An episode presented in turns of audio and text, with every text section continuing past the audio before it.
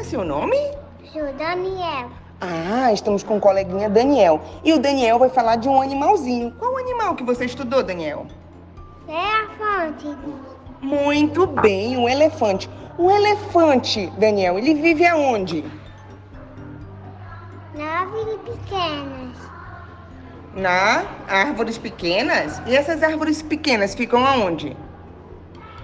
Na, fo- na floresta do elefante. Ah, na floresta, muito bem. E Daniel, o nosso amigo elefante, ele se alimenta do quê? O que o elefante come, Daniel? Folhas e outras coisas. Outras coisas como o quê? Folhas e E vegetais. Muito bem!